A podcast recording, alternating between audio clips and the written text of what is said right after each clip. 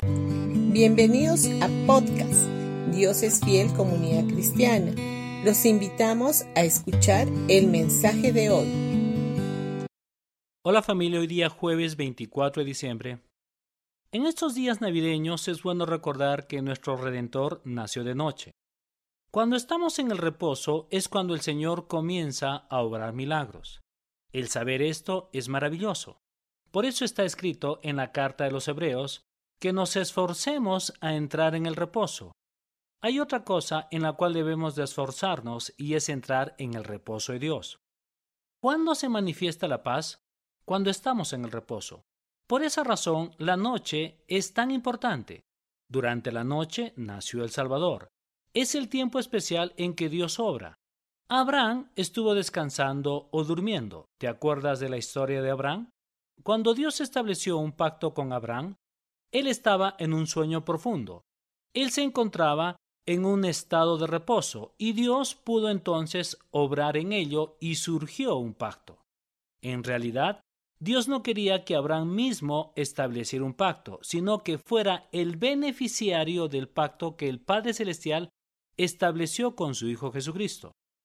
Hay algo muy importante que tenemos que entender, que el Señor siempre obra y nos sirve cuando estamos en su reposo.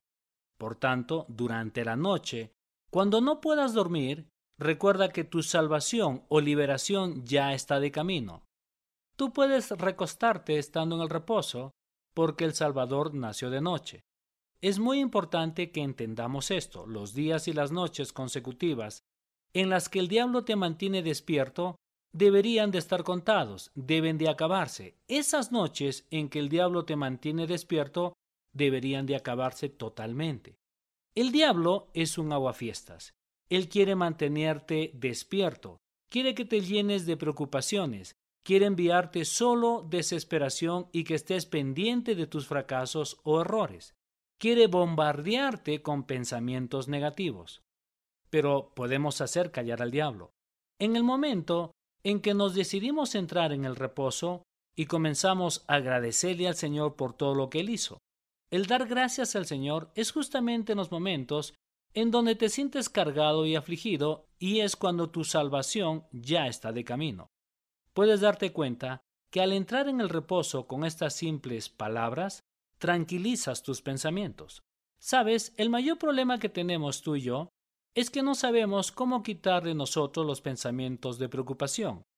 No sabemos cómo podemos lograr que el enemigo acabe de enviarnos pensamientos negativos.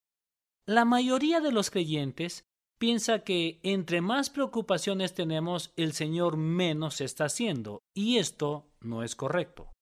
Cuanto más oscuro se pone en lo visible, se intensifica en el mundo invisible la luz divina.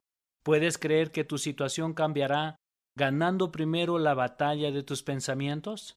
La batalla se gana en tus pensamientos. Imagínate cuán radical es el proceso del cambio de los pensamientos. Cuando pensamos en los momentos que peor nos va, Dios está obrando poderosamente como nunca antes. Lo que Dios desea es ver una sola cosa, desea ver a su hijo o a su hija firmes en la fe y en un solo instante verás la dimensión de la fe, y la batalla se gana en tus pensamientos. ¿No es esto fantástico? Sabes, el Señor también bendecirá tus errores. Aunque no lo creas, Él también te habrá de bendecir en aquello donde has cometido errores, porque Dios no está a la expectativa de los errores o de las fallas que cometemos, sino que Él te ama y siempre nos da una nueva oportunidad. A eso se le llama gracia divina. Por eso, en este tiempo de Navidad, entremos en el reposo de Él.